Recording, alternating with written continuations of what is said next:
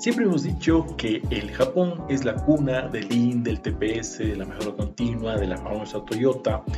¿Y qué mejor manera de aprender yendo a la fuente, es decir, al Japón? El día de hoy nos acompaña un invitado que tuvo la oportunidad de viajar y estar varios días allá conociendo la cultura, viendo cómo funcionan las empresas y sobre todo día comprendiendo cómo es ese día a día que realmente nos ayuda a responder muchas cuestiones y aprender mucho más sobre esta filosofía. Antes de dejarlos con el episodio del día de hoy, quiero agradecer a los auspiciantes que hacen posible que esto llegue a ustedes en cada semana. Primero, MayoGo, certifícate en los mejores cursos de mayor demanda de la industria. Potencia tus habilidades técnicas y esenciales con cursos efectivos de capacitación empresarial online. Lo puedes encontrar en www.mayogo.net. Y desde este episodio nos acompaña un nuevo auspiciante que damos la bienvenida a PAOP, Proyectos Académicos y Obras y Publicaciones. Más academia, más ciencia. Todo te puede ayudar en todo lo que sea proyectos de investigación académica, implementación de modelos de negocios, asesorías, papers, pósteres de divulgación, data analytics y sobre todo gestión por procesos. Muchas gracias por la confianza y ahora sí los dejo con el episodio de hoy, episodio 47. Bienvenidos. Gracias a toda la gente que está comentando al, al live. Es un gusto estar con Nicolás una vez más. Como comentaba hace tiempo, le, le invita al podcast. De hecho, estábamos justo conversando sobre el tema de ahí. Entonces, como sabrán, los conocen Nicolás está muy ligado y justo ahora vamos a, a conversarnos sobre esta experiencia. Siempre hablamos, de hecho, de Link, siempre desde la, la, la, gran experiencia o el, el gran, el eh, medio, a veces medio mito, que cómo será allá, ¿no? Cómo se hacen las cosas, qué tal será y cómo es esa fuente, ¿no? Entonces, un gustazo que estemos aquí conversando y vamos, nos voy a ir contando, sé que está súper cansado, obviamente, por ese viaje eh, súper largo, igual el, todo el trajín, entonces es interesante que también nos dé el tipito para que nos, nos cuentes, ¿no? ¿Cómo sido esa experiencia? Sobre todo, ¿qué esperar, no? De hecho, te voy a preguntar muchas cosas de tipo, ¿no? O sea, ¿cómo, cómo es realmente ese, ese día a día? Porque, como digo, hay, hay muchísimos mitos o medio que ya conceptos un poquito preconcebidos, ¿no? Que son así, que los japoneses son asados, pero ¿cómo es ya ese día a día, no? Tú que estuviste sumergido en esa, esa parte, ¿no? Entonces, mm. vamos, ¿qué, tal, no? o sea, ¿cómo, ¿cómo fue esa, esa, experiencia para ti, no? O sea, ¿cómo fue esa... O sea, primeramente, ¿cómo nace esa idea de, de decir, ok, me voy a Japón, ¿no? O sea, ¿qué tal, mm. cómo fue esa, esa iniciativa? Mm. Bueno, eh, antes que nada, si alguno tiene algún problema de audio, que avise, porque estamos, como estamos con el celular, las computadoras, si hay algún tipo de problema, que avisen por ahí. Después, por, por otra parte, sí, fue, fue un viaje increíble. Tenía expectativas muy altas, no voy a mentir, y la superó superó las expectativas. Fue realmente eh, alucinante. Eh, muchísimo, muchísimo, toneladas y toneladas de aprendizaje. Fue la mejor inversión que hice en mi vida, realmente. Eh, lo vale cada centavo. Vas, vas a poner 10 y te volvés con 1000, por decirte. ¿no? digamos, llenás, vaciar los bolsillos en la cabeza y, y realmente llenar la cabeza de conocimiento la verdad que estuvo increíble, ¿no? Entender un poco las raíces, ¿no? De algo, algo que me apasiona. Yo venía estudiando la cultura japonesa hace tiempo y, y, realmente entender un poco el trasfondo, por qué los japoneses son tan eh, exitosos, ¿no? ¿Por qué es la tercera economía del mundo? ¿De qué se trata, no? Y, ir a sumergirse realmente eh, en la cultura y entender un poco el trasfondo de, a veces vemos eh, herramientas, el Kanban, ¿por qué? Y entrando en Japón puedo entender por qué el Kanban realmente, ¿no? Em, claro, no tienen espacio, ¿no? Tiene, tiene que fluir el just in time. ¿Por qué el just in time lo entendí en Japón? Por primera, por primera vez se conectaron los cables, ¿no? ¿Por qué el just in time? ¿Por qué surge la idea de hacer justo a tiempo, eh, la cantidad justa, ¿no? Y lo que quiere el cliente. Porque tienen que fluir todo porque hay muchísima gente. Tokio es la ciudad más poblada del mundo y, y es muy puntual todo, ¿no? Y no podés acumular gente en un andén porque colapsa todo. Entonces, trenes cada tres minutos puntuales, ¿no? De ahí la idea de just in time, poco espacio, ¿no? Entonces, eh, bueno, de ahí salen, todas las herramientas, todas las cosas que vemos y por eso lo interesante de entender el trasfondo, de verdad, respirarlo. Genial, Nicolás. Justo esa parte, o sea, eso, eso es, comentaba al principio antes de grabar, y, y, justo tú, o sea, uno no fuiste solo a visitar empresas ¿no? o fábricas como tal, ¿no? Sino netamente otros aspectos de la vida cotidiana de ellos que realmente dan una idea de cómo funciona y que no es solo algo aislado, ¿no? De una manufactura, sino es netamente ya de, del vivir diario, ¿no? O sea, la, la, sociedad de ellos está muy organizada, digamos, en esa parte. Entonces, ¿qué fue lo que más te llamó la atención, digamos, ahí, ¿no? O sea, de esas cosas cotidianas, ¿no? Antes de preguntarte del tema ya fábrica, ¿no? Bien. Sí, eh, está, muy bien lo, que, lo que dijiste, estoy muy de acuerdo. Las empresas está muy bueno, pero no es lo más importante en, absoluto. Y te diría que si tengo que elegir empresas o la parte cultural, de por prefiero la parte cultural, para entender el trasfondo. ¿Sí? Em, pero sí, la parte muy interesante fue entender la escuela para lo más importante, lo más enriquecedor que uno realmente se le caen las lágrimas es cuando ve cómo es el sistema de educación japonés, cómo educan a los chicos desde pequeños y ahí cierran, conectamos muchos cables también, como te decía lo del just in time, que tiene que ver con el tamaño del país, con lo superpoblado que está, montaña, no hay donde, no hay donde, no hay donde, digamos, construir casas, por el tamaño que tienen y la cantidad de montañas que hay. Y lo mismo en una escuela uno entiende de dónde sale el trabajo en equipo tan poderoso, de dónde sale el respeto tan importante, ¿no? Y de dónde sale la orientación hacia el cliente, algo que en Lean decimos mucho, ¿no? Lo más importante es el cliente. Bueno, ahí lo entendemos un poco. Y no lo vemos solo en las empresas, lo vemos en, un restaurante, lo vemos en un kiosco, en un 7-Eleven, lo vemos en, el tren, la hospitalidad, ¿no? Lo, que se llama eh, ometanashi en japonés, ¿no? Es algo más profundo que la hospitalidad. Para mí se relaciona mucho, yo por lo menos lo conecto con el servicio al cliente, ¿no? Sienten responsabilidad realmente de que vos tengas satisfacción, de que vos la, la pases bien, ¿no? Tiene, una responsabilidad que es más profundo que ser, tener hospitalidad. Es algo está mucho más profundo, el ometanashi japonés, que se ve en todos lados, no solo en las empresas, se ve en todos lados. Entonces ahí uno entiende un poquito más cómo la cosa, ¿no?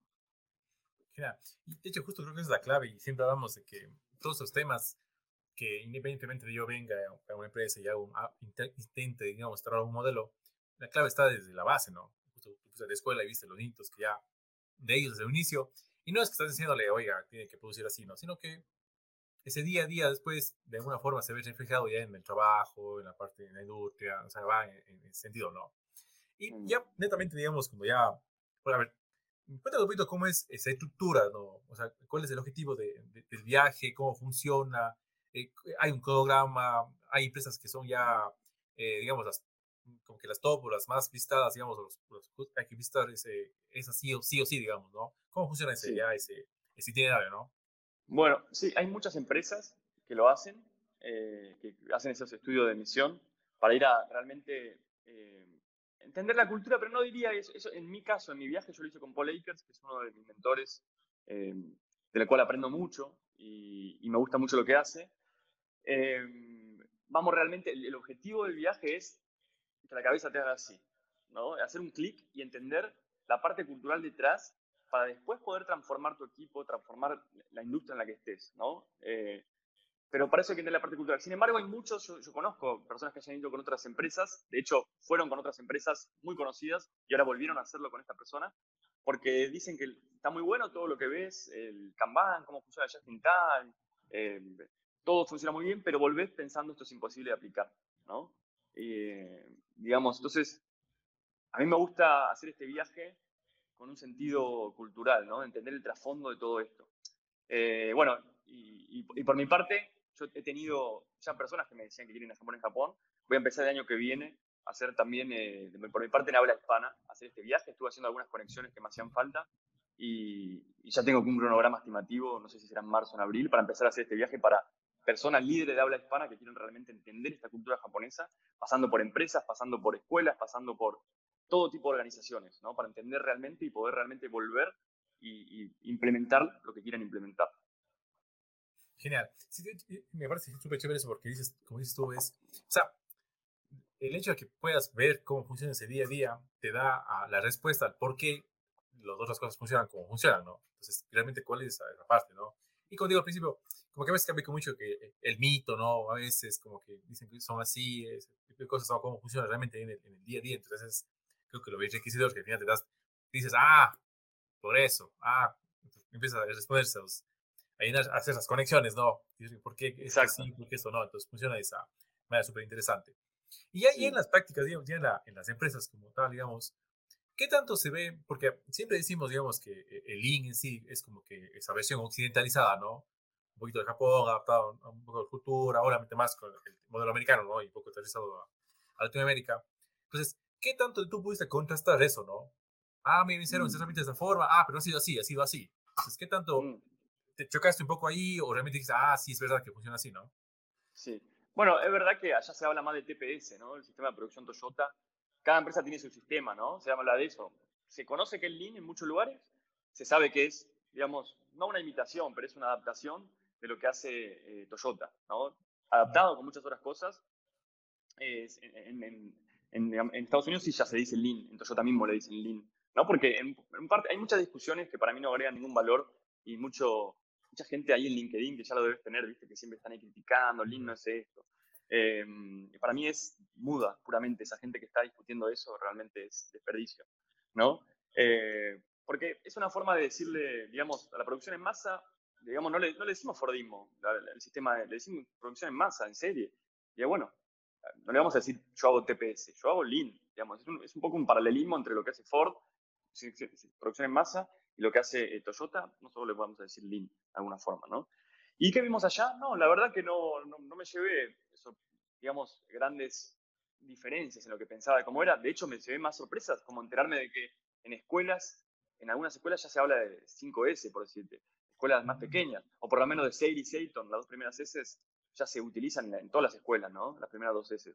Entonces, ahí decir, wow, ¿no? Como, como ya de chicos se van formando en el orden, la limpieza, ¿no? Eso, eso me impactó mucho más, digamos, ¿por qué tiene sentido que los japoneses usemos las metodologías japonesas para orden, eficiencia y seguridad? Porque ellos son súper ordenados, es el país más limpio del mundo, más ordenado. ¿no? Yo le pregunté por qué son tan limpios y ordenados, le pregunté a una, a una japonesa y me dice, y, es la única forma, ¿por qué vamos a ser sucios y desordenados? ¿no? Y ahí claro, tiene sentido. ¿Por qué voy a ensuciar todo? ¿Por qué voy a tener un papel al piso? ¿Por qué no voy a devolver las cosas a su lugar? ¿No? Eh, te cierran muchas, te caen muchas fichas, ¿no? Viendo eso. Genial. De hecho, justo me parece súper interesante de hecho que comentes que no hay tanta diferencia de herramientas, o sea que estamos haciendo bien o, o están aplicando, obviamente, siguiendo una guía estructurada y la fuente.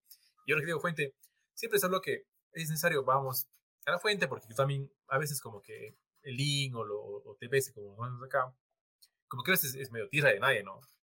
Como dices tú, mm. hay muchas conversaciones o discusiones medio estériles ahí de que Game es con M, ¿no? Que el otro es, que es con N, entonces, y se matan ahí, o cosas así. Entonces, nos quedamos eh, patinando, digamos, en ese tipo de cositas, son muy, muy, muy curiosas.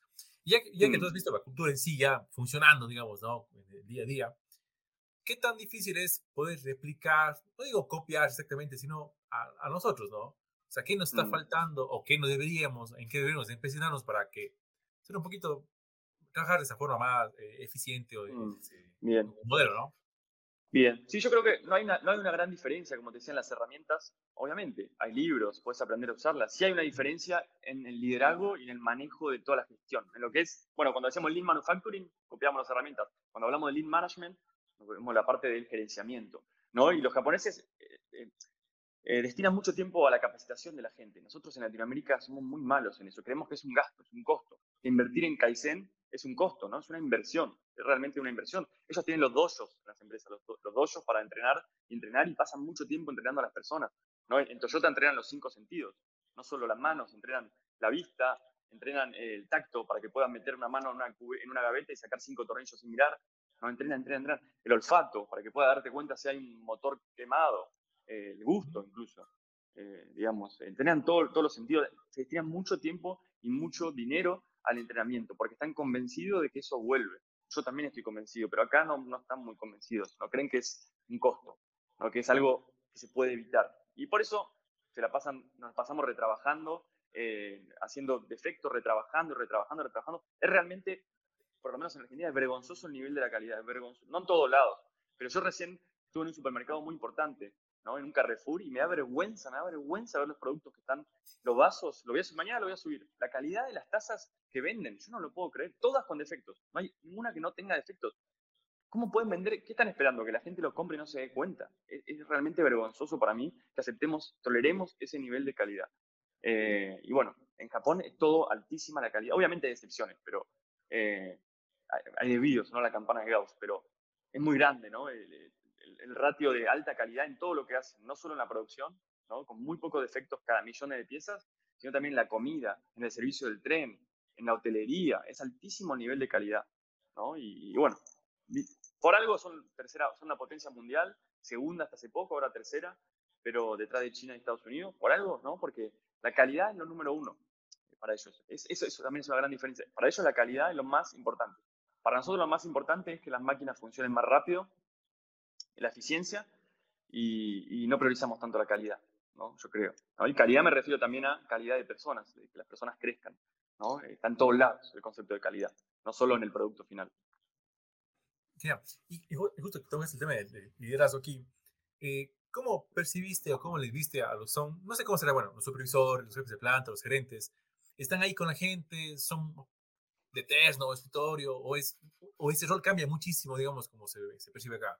Bien, no cambia muchísimo, no, no, no, es, el uniforme es casi el mismo en muchas de las empresas y es mucho Gemba, trabajo en el Gemba 100%, resolviendo problemas con la gente que hace el trabajo realmente, ¿no? Y una persona le, le, preguntó, a, estuvimos con algunas personas muy importantes, creo que lo dijo a Mesawa, que es un ex eh, presidente de, Toyota TM, de Kentucky, de Toyota Kentucky. Eh, ¿Por cómo haces, cómo, cómo hago mi empresa? Alguien le preguntó, para estar tanto tiempo en el Gemba, si yo tengo que hacer los recursos humanos, tengo que apagar incendios, tengo que verificar las compras. Y la respuesta fue muy simple, fue, tenés esos problemas porque no estás en el Gemba. Si estás ocupando de eso porque no estás en el Gemba con la gente que está haciendo trabajo, ayudándolos a resolver los problemas y capacitando y formando a las personas. Por eso tenés esos problemas, porque creaste una pared, un muro entre las personas y una diferencia, ¿no? Una diferencia entre la gente que está y te vestís distinto que la gente que está trabajando, ¿no? Entonces, eh, mucho tiempo en el Gemba, mucha comunicación, reuniones cortitas todo el tiempo eh, con el equipo. Si hay un problema, de hecho, en una visita en una planta, eh, quisimos ver que estaban hablando, estaba el team leader con discutiendo algo y quisimos, a ver, podemos, podemos ver qué están haciendo y dijeron, no, no, no, no, no, porque es importante. Estaban resolviendo un problema, que había un problema con el Kanban, no sé si se había perdido una tarjeta, pero no pudimos meternos, porque es realmente importante para ellos esas reuniones ese momento para capacitar el team leader a los, miembros, ¿no? team members. ¿no? Eh, eso serían algunas de las cosas, yo diría. Mucho tiempo en el game va desarrollando a las personas. Genial. Sí, justo, yo creo que es también una de las grandes diferencias acá, ¿no? O sea, ese es, creo que algo, obviamente habrá los ejecutivos de la empresa, típico, ¿no? Gente que está allá, obviamente sí, pero la gente que está en el día a día, creo que realmente es la diferencia que estén en esa, en, esa parte. ¿Y, cómo percibiste eh, la, la, gente ya en, en, su puesto de trabajo, ¿no? Eh, está quietita, sin, sin, agachar la, sin hacer la cabeza, trabajando, pues un ambiente dinámico, todo mundo conversa, se ríen, o están netamente enfocados, digamos, ahí en, sus puestos. No, no te voy a mentir que son muy disciplinados, pero no, o sea, en una empresa que vimos que era just in time, increíble, era un una rotación de material, de, de entraba por una punta al acero y salía en el camión a la tarde, o sea, no hay, no hay inventario, con un cambio de herramental cada cinco, cinco minutos, tardaba un cambio de herramental que cualquier empresa tardaría seis horas, ¿no? Cambiar, cambiar esas matrices que cambiaban cinco minutos y, con bloque de producción de una hora nada más, cada una hora cambiando los moldes, cambiando todo, una molde, just in time extremo. Y la gente no estaba a las corridas, absolutamente no estaba a las corridas, ¿no? No te voy a decir que son exigentes, sí. No hay, no hay eh, digamos, no se tolera mucho eh, la excusa, digamos, no, no, Obviamente hay empresas y empresas, pero eh, quizás no, no, no, son de poner tantas excusas. Acá nosotros somos por ahí el latino de buscar mucho la explicación y por qué no hacerlo, ¿no? Lo cual a veces es bueno porque nos da creatividad, ¿no? Porque alguien nos dice, esto hace esto así, y nosotros pensamos cómo hacerlo mejor a veces. Y por ahí ellos, no sé, eh, a través del Kaizen hacen eso, ¿no? A través de la, la, posibilidad de mejorar hacen eso. Pero no, no, no son robots como pensamos que son robots acá en Latinoamérica. Exacto. ¿Y, qué tipo de fábricas son visitaste? O sea, ¿qué, qué, qué rubros, qué nomás fabricaban? Mm. Bien, he visto metalúrgicas, he visto una empresa que, proveedor de Toyota, ¿qué más vimos? Eh, una, una, empresa de reciclado, vimos, ¿qué más? Bueno, vimos el correo, fuimos a una escuela, fuimos a un sushi que era, sabía subir un video, eh, un local de sushi que era Toyota, una, una sucursal de Toyota el local más eficiente y just in time que vi en mi vida. No, no, no existe uno más en el mundo que pueda hacer más just in time. ¿no? Desde que uno entra, se sienta en la mesa, tiene todo estándar cada en la mesa, las cosas que hay, pide la, una pantallita donde, donde puede pedir algo especial porque viene todo en cinta, ¿no? todas las piezas vienen en cinta con su precio, van girando. Obviamente eso representa las piezas estándar, lo que tiene más, mayor volumen. Pero lo que uno quiere pedir especial va por otro canal. Hay otra cinta en paralelo que uno pide y viene rapidísimo, viene en un jugo, por ejemplo, ¿no? O sea, la, el high mix, las piezas que tienen más variabilidad, vienen por otro canal, ¿no? Igual que tenemos que hacer nuestras fábricas. tener una línea formal para lo que más estándar, más volumen, y tener una línea aparte para lo otro, lo más customizable, ¿no? Y no termina el platito del sushi lo tira para abajo, ¿no? Automáticamente, ¿no? lo, va, lo va tirando ahí just in time, lo va tirando para abajo, y es realmente increíble, sorprendente cómo funcionaba la eficiencia de ese lugar, cada cosita. Yo ya había subido un video, pero cada lugar es una oportunidad de, de sorprenderse, ¿no? Obviamente hay de todo, pero eh, hay muchísimo, muchísimo por, por aprender. Sí, justo lo que ahora dice Toyota, y uno se queda con eso que, ah, Toyota es la, la, empresa productiva ahí y es la única que tiene el modelo y solo ellos, ¿no? Pero hay, pero son todas, ¿no? Al mm. final todas, dices, tienen su propio modelo, pero sean servicios, sean más todo, todo el mundo es eficiente en esa. Tiene un modelo, sea como sea, ¿no? Instalado, digamos, ahí. Sí, sí, sí, sí, sí, sí. Hay de todo, obviamente. Seguro hay empresas que no sean eficientes. Una de alimentos también vi, una alimentaria. Después voy a subir algún video de eso. Eh, pero aplican en todos lados. Eh, en el COVID, cuando estuve en, un museo de Toyota, eh, mostraban un caso de cómo ayudaron el COVID a la vacunación, todo cómo modificaron el layout, ¿no? cómo encuentran tag time para eso. Y, sí, se puede, se puede, bueno, vos y yo lo sabemos, se puede aplicar en cualquier rubro, ¿no? La, gente cree, cree, que no, me, me, pasa mucho que cuando, cuando por ahí hay una empresa nueva, dicen, quiero encontrar Lean justo para mi empresa, para mi industria particular. Y bueno, cuando veo eso, por ahí me doy cuenta que por ahí le falta evolucionar su enfoque, ¿no? Porque quieren que alguien le diga cómo aplicarlo en su empresa, cuando en realidad esto es una forma de pensar y vos vas a encontrar cómo aplicarlo en tu empresa. No, no, sirve que alguien te diga, no, esta, a ver, en el manual, industria farmacéutica, lean farmacéutica, ahí. No, eso no va. No va. Van a encontrar más malo que bueno buscando eso, en mi opinión. Genial. Y, digo, y, en tu experiencia, digamos, ya en el, justo antes de que me contabas que eran jornadas intensas, ¿no? Es, es trajinar ya, digamos, ahí, o sea, no, es un turismo, no es, digamos, ir a conocer si tal cosa, sino es netamente capacitación con la gente, estar ahí alrededor de, toda la, la, la, cultura, digamos, ahí. Y pero de todo eso, digamos, eh, ¿qué, digamos, que no te agradó? De algo que viste, que dices... Bien, interesante. Yo digo, me gusta decir que no, todo no, todo tenía una extrema calidad buena, pero hubo una cosa que no tenía calidad buena, lo único que no tuvo calidad buena, que fue por mala decisión nuestra, de, unos compañeros míos alemanes que quisieron un restaurante brasilero en Japón. Yo nunca hubiese ido a un restaurante brasilero en Japón, ¿no? Eh, no sé si hay alguno escuchando de, de, ellos, pero ¿cómo va a ser un restaurante brasilero en Japón, no? Obviamente, la carne era dura, era, era... A ellos por ahí les gustaba, pero acá por lo menos en Argentina sabemos, tenemos estándares altos para la carne. Y era malo, era malo, era malo. Después, Nadie te va a tratar mal. Puede pasar, obviamente, pero nadie te va a maltratar. Ni... De hecho, tengo un amigo argentino que vive ahí y le dije, que ya creo que vive hace tres años, no me acuerdo. ¿Cuándo te trataron mal? Y se acuerda de una vez que lo trataron mal en, un colectivo, una persona, un señor muy adulto, medio que lo empujó, como que él lo tocó sin querer y el otro se enojó. Pero aún se, acuerda. Yo te puedo, no me acuerdo porque son infinitas las veces que tuviste maltrato eh, o mala atención acá. Él se acordaba como una sola vez. Eh, no, es realmente gente muy amable. Súper, sí, sí, de hecho, es que comentar de la, de la gente, digamos así, porque a veces me suena que allá son un poco cerrados, ¿no? Porque no hay muchos migrantes, o sea, hay como que también esa, esa idea de ellos, ¿no? Que es, de hecho, por ahí hay, hay, que cambiar un poco las políticas porque haya más gente, ¿no? Porque igual necesitaban gente fuera, entonces, ¿cómo le percibiste ya eh, eso, ¿no? Todos muy amables, todos, o sea, enfocados, como, como conversábamos al principio, ¿no? al servicio del cliente, ¿no? O sea, que esa era la, la, meta, ¿no? En ese, en, ese, día a día, ¿no? De ellos, ¿no? Sí, sí. Acá, acá, no lo entendemos todavía eso. No entendemos que el cliente, pareciera que yo en Argentina por lo menos, parece que le estoy pidiendo un favor a alguien cuando voy a comprar. Es, es, tremendo.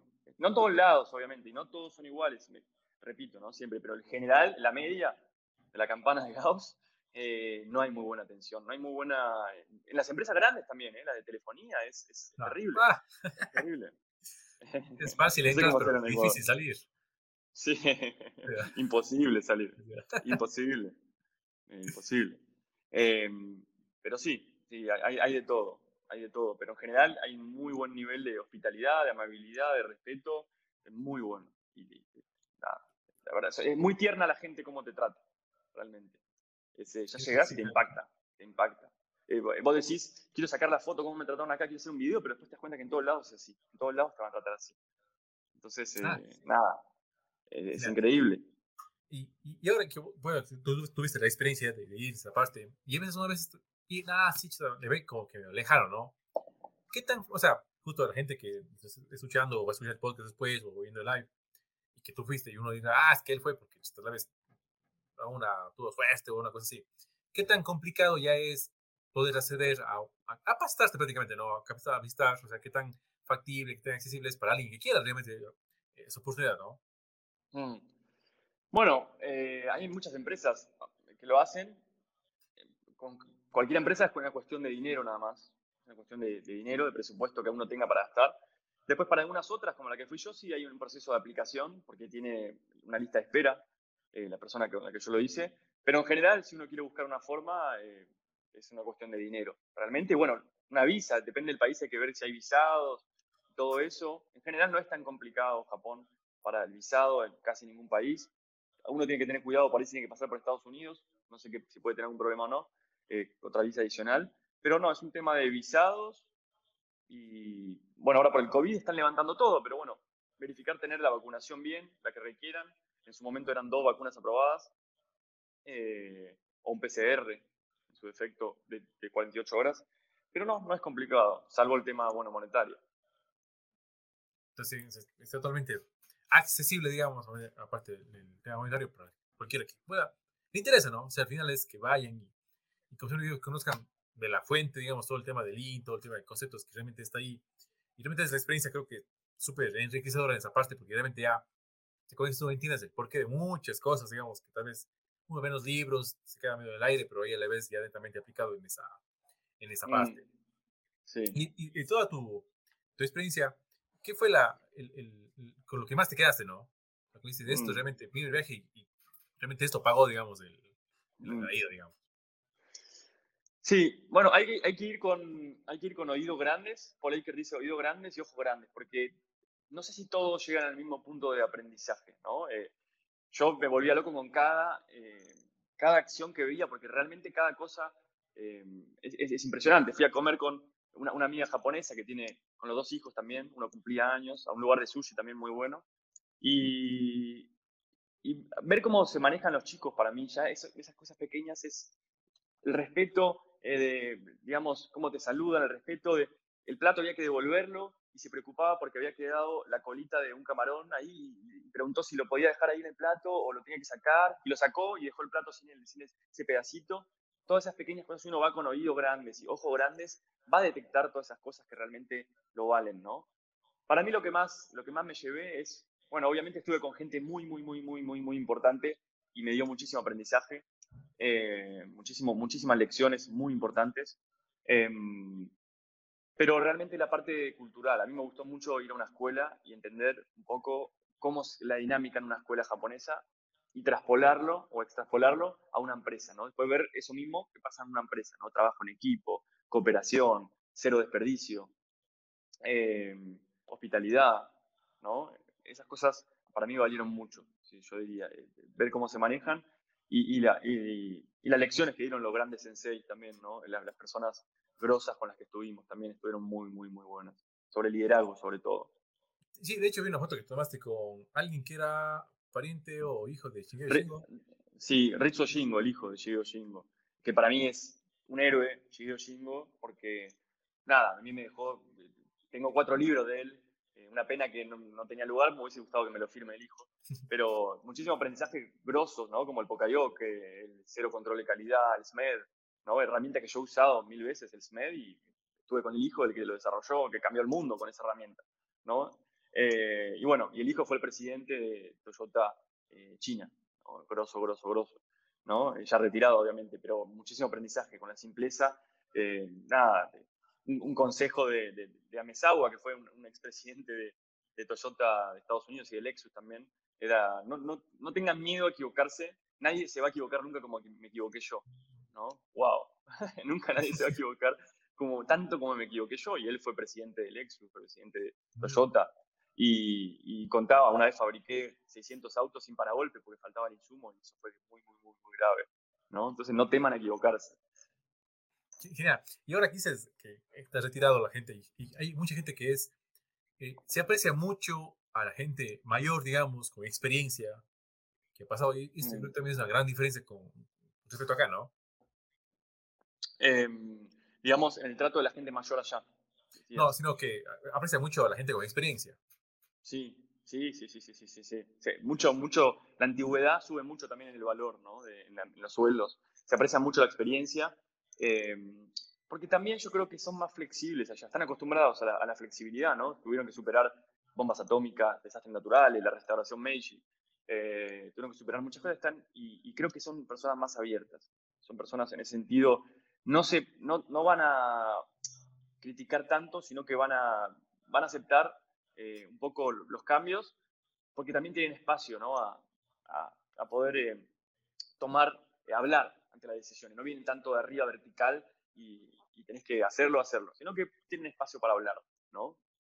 Entonces, eh, sí, sí. Gen- Genial. Sí, justo, sí, siempre he escuchado también que, por ejemplo, las empresas japonesas, de alguna forma, como que ya rechazan el plan de carrera también a la gente, es muy afín a esos, o sea, gente que tiene un trabajo seguro, está trabajando ahí, entonces se dedica y puede desarrollarse, digamos, de, a largo plazo, ¿no? O sea, como bien, bien, Mm. medio bien planificado también esa Totalmente. parte, ¿no? a, a largo plazo. Si vos invertís en tus personas, las personas van a, quedarse con vos. En cambio, si no invertís por miedo que se vayan, se van a ir. Es una profecía autocumplida. No, no invertí, tratarlas ahí por miedo que se vayan, se van a ir, obviamente, se van a desmotivar. En cambio, por ahí en una empresa ya, por ahí medianamente importante, mediana grande, por ahí a una persona la mandan un año a estudiar, a estudiar no sé, un idioma afuera. ¿no? Esas historias que me comentaban. ¿no? Invierten muchísimo en la gente porque tiene un pensamiento a largo plazo. ¿no? A diferencia del management occidental, muy cortoplacista, ¿no? De management por números, los quarters, o si está el número mal, afuera se va el gerente, ¿no? Porque no le dan los números. Entonces, a veces el, pensamiento de corto plazo te hace tomar decisiones de corto plazo que te dan un buen número en el corto plazo, pero a largo plazo destruyen tu empresa, ¿no? La cultura de la empresa la destruyen. Entonces, eh, eso es clave, cambiar un poco el, el pensamiento cortoplacista. Es, es otro punto súper importante de ellos, que creo que al final ellos son el, los reyes pensar a largo plazo, entonces ellos no están ahí pensando en qué pasará en, en diciembre, sino por ejemplo qué pasará en 2025. Entonces, Exacto. funcionan así. Entonces, Sí, sí, sí, sí, es una gran diferencia con, de ellos con nosotros en esa, en esa parte, ¿no? Sí. Eh, uno de los presidentes de una de las empresas que vimos decía, yo tengo que cambiar las prensas cada cinco años. Cada cinco años tengo que cambiar la última tecnología si quiero ser proveedor de Toyota de las grandes. Si no puedo hacer eso, me tengo que ir del mercado. No sirvo para este negocio si no puedo hacer eso. ¿Entiendes? No, pensamiento a largo plazo. Si no puedo hacer eso, no es mi negocio, me voy a tener que ir a otro lado. Porque no voy a poder garantizar la calidad cada cinco años, ir recambiando todo, inversiones grandes. Genial, Eso sí es genial, o sea, pero todo está armado ya para poder cumplir eso, ¿no? Si, si- no podés capacitar a tus personas, o es una excusa o no estás para hacer el negocio, porque no, o vas a sufrir toda tu vida y la gente va a sufrir, va a ser una rotación eh, anual enorme de, de personal porque va a estar muy desmotivada. Sí, es, es un gran problema realmente aquí, que no, no, como dices la gente está ahí y, y como que nos acostumbramos a rotar cada dos años, tres años, estar ahí de, de empresa en empresa y no, realmente no hay un plan a largo Mm, plazo y es fijo. que Exacto. digas, o sea, no, no te quedes porque te toca, ¿no? Sí, porque sabes que aquí Claro. voy a crecer, me van a respetar, tengo chances. Puedo, Mm. estoy dispuesto a dar mi, mi- tiempo, digamos, ¿no? En esa. Aquí sí, nos falta muchísimo en ese, ese aspecto, y Mm. muy poquito, digamos, en esa, Sí. en esa parte. Obvio, que, obvio que hay de eso, yo también, pero menos que lo- Ah. en nuestros países. Ya, obviamente, habrá, habrá algo, pero, también- Mm. pero, pero ves, o sea, digamos que la, la generalidad es la otra, ¿no? O sea, lo, lo- Mm. lo común, digamos, en esa, en esa parte. Mm. Nicolás, y ahora te unos detalles, digamos, ya netamente de, de, de ese viaje de por allá. ¿Qué tal, qué tal la, la comida? ¿Qué tal caminar por las calles? Hay tantísima gente, esa famosa esquina, ¿no? No me acuerdo cómo es de... que es Shibuya, dulce, Shibuya. ¿no? Exacto, algo ahí. Shibuya. Ya, ¿Cómo Sí. es ese día a día, no? O sea, ¿cómo ves esa, esa- esa dinámica de la gente? ¿Es caótico o es un caos armónico, digamos, no? Es así, algo así. es un, ni siquiera diría caos armónico, es, un, es, una, es armónico, diría simplemente. No sufrí como pensé que iba a ser el amontonamiento, ¿viste? No, no, pa- para nada. Y eso que tomé en horas pico, y bueno, estuvo un poco apretado, pero hay tanto respeto, eh, hay tanto respeto, tanto buscar no perjudicar al otro que no, te choque, no me choqué con nadie nunca, ¿no? Y yo soy bastante bruto, eh, pero no me choqué con nadie, ¿no? Soy bastante distraído, veo algo, me lo miro, quiero aprender. y no me choqué con nadie, es armónico, incluso en el cruce de Shibuya, que cruzan miles de personas por día, eh, por cada cruce, por cada cruce, eh, no, es muy armónico todo, realmente, porque hay conciencia y está bien armado, no está pensado, no, no, no está tirado al azar, como muchas veces eso nos pasa, todo así nomás. No, está pensado y optimizado. Se hicieron muchos kaizenes arriba para mejorar la gestión visual, para mejorar el manejo, ¿no? Eh, está, pensado todo realmente por alguien. Genial. Y ahora aquí es justo como, o sea, está todo planificado, digamos, en esa parte, ¿no? Y todo tiene su razón de ser. Y no sé si tuviste algún contacto, pero me imaginaría que la parte pública, digamos, o sea, gestión, mm. debe ser exactamente igual, ¿no? Muy mm. rápidos, muy eficientes en esa parte. Mira, em, hay bastante privatizado. no, no, estoy mucho metido con la parte pública, pero hay mucho. Eh, el tren está privatizado y funciona increíblemente. Hay muchos servicios que están privatizados. Hay escuelas públicas, privadas, las dos funcionan muy bien. Eh, pero no podría decirte en detalle la parte del gobierno, esa parte me queda pendiente, o las partes más eh, estatales, pero me animaría a decir que es parte de la forma de ser del japonés, ¿no? Eh, quizá puede ser un poco peor, quizá puede ser un poco mejor, pero el estándar es bueno, son muy buenos estándares para todo. Genial. Nicolás, y ya casi para ir terminando, digamos, en esa parte, o sea, los que estamos, digamos, más metidos en ese mundo, de mejora continua, en esa parte, ¿qué crees o qué aspectos tomarías de eso que dijiste para agregarle a lo que hacemos aquí, no? O sea, sabes que haces esto, pero ponle este poquito más, ¿no? ¿Qué, qué, qué, tips has, digamos, allá en ese, ese, aspecto, ¿no? ¿Qué podríamos sumarle de, de eso al día a día acá, ¿no? Bien, bien, eso es algo que estoy procesando, estoy preparando una buena presentación con todo eso, es algo que estoy procesando, pero de todas formas diría em, el respeto, para empezar, el respeto, eh, respetar, digamos, con acciones, no decir respeto. Si quiero tener una empresa puntual, bueno, tengo que ser puntual. Y puntual es eh, Toyota Time. si tengo que estar a las 9, 9 menos 10 tengo que estar. Tengo que estar en un bus a las 8, 8 menos 10 tengo que estar. ¿no? Y respetar, respetar a todas las personas. No estoy hablando, me pasa, estoy hablando en una reunión con alguien y la otra persona está con la mano en el bolsillo mirando el celular. ¿no? Eso es, es irritante, es una falta de respeto grave, ¿no? Una persona que haga eso. ¿no? Allá no va a pasar nunca, van a estar las personas con las dos manos en adelante mirándote, respetándote activamente, escuchándote, ¿no? Empezar a trabajar un poco en el respeto, ¿no? Voy al baño, lo tengo que dejar igual como lo encontré o mejor, mejor que como lo encontré, ¿no? Eh, digamos, pensar en, las otras personas es algo que tenemos que mejorar mucho. Y no hace falta que el país cambie, con que sea directamente nuestra, nuestro equipo de trabajo, podemos tener un equipo de trabajo respetuoso y empezar a construir sobre esa base, ¿no? El respeto. Dentro de, de mi libro que va a salir en diciembre, no sé si te lo conté antes o no, eh, yo eh, dibujé una estructura que es un tori, como este tori, como este tori japonés, que son las puertas de los santuarios sintoístas. es, una estructura que me encanta y el color es mi color preferido también. Eh, es un tori japonés y yo digo que en la base está el respeto por la humanidad. ¿no? puedes construir nada, ni una empresa, ni un equipo, sin una base que respeto por la humanidad.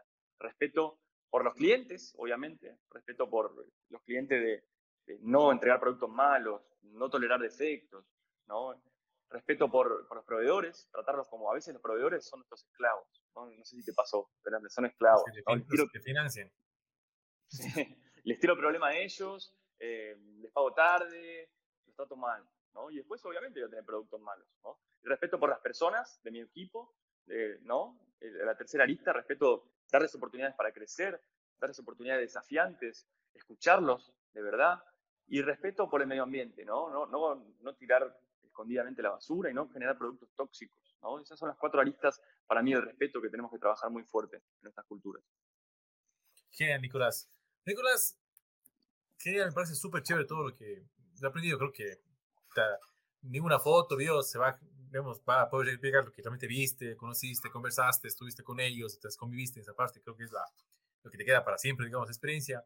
Y ahora que también vas a hacer, tu proyecto es hacer, digamos, ya grupos y poder ir realmente a llevar a más gente que pueda tener la misma incidencia y que realmente aprender, digamos, me parece genial también que puedas, digamos, tener el, el chance y la posibilidad que quieras compartir también, ¿no? O es eso, ¿no? Que más gente aprenda, se prepare, entonces estás tú justo metido en esa, en, en esa onda, ¿no? Mm, y ahora, ¿qué, y, en tu caso, ¿qué, ¿de aquí a qué más, no? Ya te fuiste a Japón y ahora no, no, no hay a dónde más irse, digamos. O sea, ¿cuál es tu... Ah, ¿Cuál es el paso que sigue? Sí. El, paso que sigue es llevar gente a Japón ahora. Bueno, ahora en diciembre voy a publicar mi libro. Eso para mí fue un milestone, un hito muy importante en mi vida. Va a salir mi libro en diciembre. Eh, de hecho, estaba por ahí Damaris, estaba por ahí, en, la vi en LinkedIn, hizo un comentario, fue mi correctora. Si alguien quiere escribir un libro, la, recomiendo porque fue realmente increíble. Estuvimos todas las semanas como japoneses trabajando una hora por semana en eso eh, durante 7 de febrero. ¿no? Y salió, salió un producto, en, mi opinión, increíble. ¿no? Es, uno de los trabajos de mi vida. Eh, y sigue eso por un lado. Y por otro lado, eh, quiero, voy a empezar a hacer viajes yo a Japón, a empezar a llevar gente el año que viene. Ya tengo gente que está interesada en hacerlo en español, obviamente, porque en general está en inglés. Y quiero hacer un, empezar a llevar gente, probablemente en marzo o abril, empieza a llevar el primer grupo a Japón. Eh, apuntadísimo. ojalá, ojalá. Un viaje eh, sobre Kaizen, pero Kaizen, ¿no? Puntual, con respeto, viviendo los valores japoneses del día uno hasta el día final. Súper, Nicolás, me parece súper chévere. Que es, es, me parece súper enriquecedor porque, como digo, es al final es ir a la fuente, ¿no? O sea, ese es el, el clave y realmente todo tiene sentido y realmente todo lo que se ve, la gente que nos escucha, que está metido mucho en este tipo de cosas, es que mm, cómo se aprende, cómo es el día a día y realmente que, o sea, sí es cierto, ¿no? O sea, no es, no es ningún mito o unas cosas que, mm. cómo realmente funcionan las cosas allá. Parece genial. Nicolás, ¿algo más que quieras agregar a nuestra, charla? ¿Qué más conversar desde ahí? ¿Un, un dato que se te esté escapando? No, no sé si, si, alguna persona tiene alguna pregunta. Eh, voy, voy, a hacer un evento ahora de acá, una semana, una semana y media, voy a hacer una mentoría eh, gratuita en vivo, ya grande, con inscripción, para que estén alerta de que voy a estar enviando eso. Pero después no sé si alguna persona tiene alguna pregunta. Eh, ahí veo que sí, en LinkedIn preguntaron el presupuesto para realizar el Kaizen, ¿cómo lo plantean? ¿Cuál es la estructura que aplican? Bueno, es una buena pregunta, la cual no, podría eh, contestar con certeza. Em, pero se le da, lo que sí podría decir es que se le da mucha atención al Kaizen, ¿no? Rápidamente y se, y se invierte lo que haya que invertir en Kaizen, ¿no? Estamos hablando de mejoras que en general no son, no requieren mucho presupuesto. ¿no? Entonces se le da mucha atención a lo que son ese tipo de, mejoras. No sé decirte qué presupuesto, depende de qué empresa, cuánto en dinero le destinan, pero sí le destinan dinero al presupuesto. Probablemente eh, maneja un presupuesto, un budget, el team leader, ¿no? Y, se va elevando eso, si, si es que algo tiene que ser más grande. Claro, que yo también el, es el, poder de lo simple para ellos, ¿no? O sea, algo mm. no tan ostentoso, pero Sí. Bueno, yo, en empresas eh, donde, donde asesoro, en general, o algunas tienen la buena práctica de, asignar un budget, un presupuesto bajo, no sé, mil dólares, 500 dólares por mes, depende del tamaño de la empresa, ¿no? Para, para mejora continua, cada equipito. ¿no? Y entonces se pueden manejar libremente con pequeñas mejoras, ¿no? Una espuma para herramientas, ganchos, una pizarra, ¿no? Un dispositivo, algún okayoke, algún karakuri, no sé lo que haya que hacer. Eso diría, básicamente. Nada muy grande, porque el dinero mata la creatividad. Entonces, no desincentivemos eh, pensar. Cuando alguien piensa en invertir, frenemos, ¿no? Paremos, pongamos el freno y veamos cómo podemos usar la imaginación. Hoy justamente, bueno, no, no lo puedo mostrar, pero fui a una empresa y vi un montón de kaizenes que hicieron y puramente imaginación. Después lo voy a compartir, no lo puedo mostrar porque tengo el celular ahí, estoy transmitiendo en Instagram, pero imaginación. Cuando nos damos cuenta que la billetera no es la principal fuente, la creatividad aparece, aparece la creatividad. sí, de hecho, esa es la, la, clave, ¿no? No va a comprar el super robot que hace mil piezas por hora. No va por ahí, no, no, no, es, es, el objetivo realmente. No, no, no, el, robot es para... El robot es simplemente para asistir a la persona en cuestiones de seguridad, simplicidad, ¿no? Pero a veces pensamos que el robot no viene a salvar la vida. no, no, no, va, no va por ahí. No, no va por ahí. Chévere, Nico. Genial, Nico. Me parece, me parece súper interesante. Creo que igual después seguiré preguntando mil cosas ya por interno de, de, detalles y cosas así que realmente sí. Creo que es una experiencia que vale la pena aprovecharla, vale la pena que, que se anime. Justo Nicolás va, va, en su momento a grabar los grupos. Y, entonces creo que vale porque es, es realmente eso, a la, fuente, fuente, fuente de todo. y es lo más top, digamos, que podrían hacer a la gente que se metida en esto y que realmente le interesa el mejora continua, el tema del link, etcétera. Nicolás, ha sido un gustazo que, que te des el tiempo de estar aquí y realmente felicitaciones por el viaje y realmente me parece súper bien que has aprovechado y te has dado la oportunidad de darte ese súper aprendizaje sobre todo. El, gusto es mío, eh, Alfredo. Siempre es, es, lindo hablar con gente como vos que es apasionada por la profesión y está muy bueno tu podcast también. Sí, este, este Instagram va a estar en el, en el podcast la próxima semana, si no estoy mal. Excelente. Excelente. Muy bien, Alfredo. Te mando un abrazo grande y estamos en contacto. Sigamos hablando. Sigamos hablando. Estamos en contacto. Un abrazo.